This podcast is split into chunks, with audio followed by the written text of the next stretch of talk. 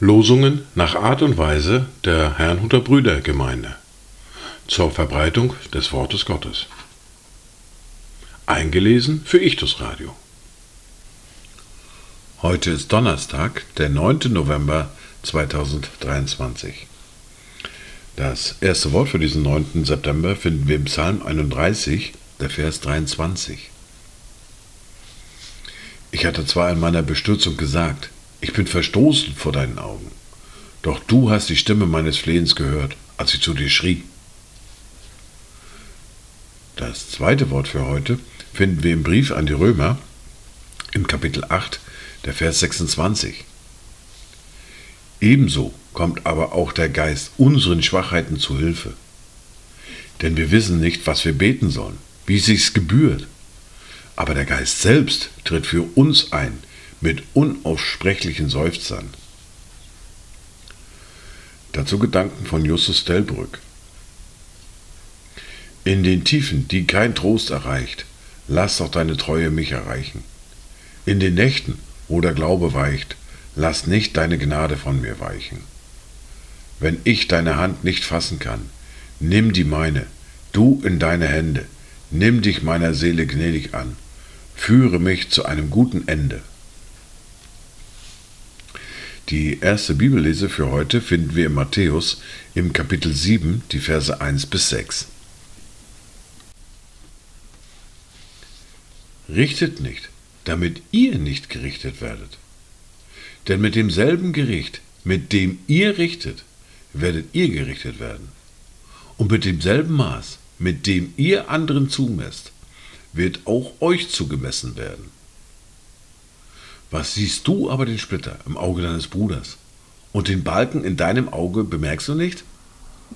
Oder wie kannst du zu deinem Bruder sagen, halt, ich will den Splitter aus deinem Auge ziehen und siehe, der Balken ist in deinem Auge.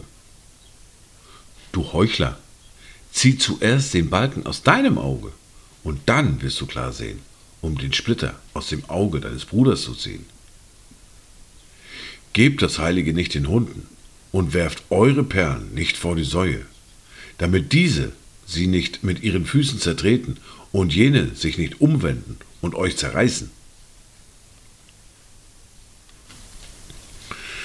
Wir erfahren mit der fortlaufenden Bibellese fort, mit dem Buch Hiob, mit dem Kapitel 9 und den Versen 1 bis 15 und Versen 32 bis 35. Da antwortete Hiob und sprach, Wahrhaftig, ich weiß, dass es sich so verhält, und wie kann ein Mensch gerecht sein vor Gott? Wenn er mit ihm rechten wollte, so könnte er ihm auf tausend nicht eins antworten. Er hat ein weises Herz und ist von ungebrochener Kraft. Wer hat ihm je getrotzt und ist heil davongekommen? Er versetzt Berge und man merkt es nicht. Er, der sie umkehrt in seinem Zorn. Er stört die Erde auf von ihrem Ort, so dass ihre Säulen erzittern. Er gebietet der Sonne und sie geht nicht auf. Er verschließt die Sterne mit einem Siegel. Er allein spannt den Himmel aus und schreitet auf Meereswogen einher. Er machte den großen Bären, den Orion und das Siebengestirn, samt den Kammern des Südens. Er tut große Dinge, die unerforschlich sind, und Wunderwerke ohne Zahlen. Siehe, er geht an mir vorüber, und ich sehe ihn nicht. Er zieht vorbei, und ich bemerke ihn nicht. Siehe, wenn er dahin rafft, Wer kann ihn hindern?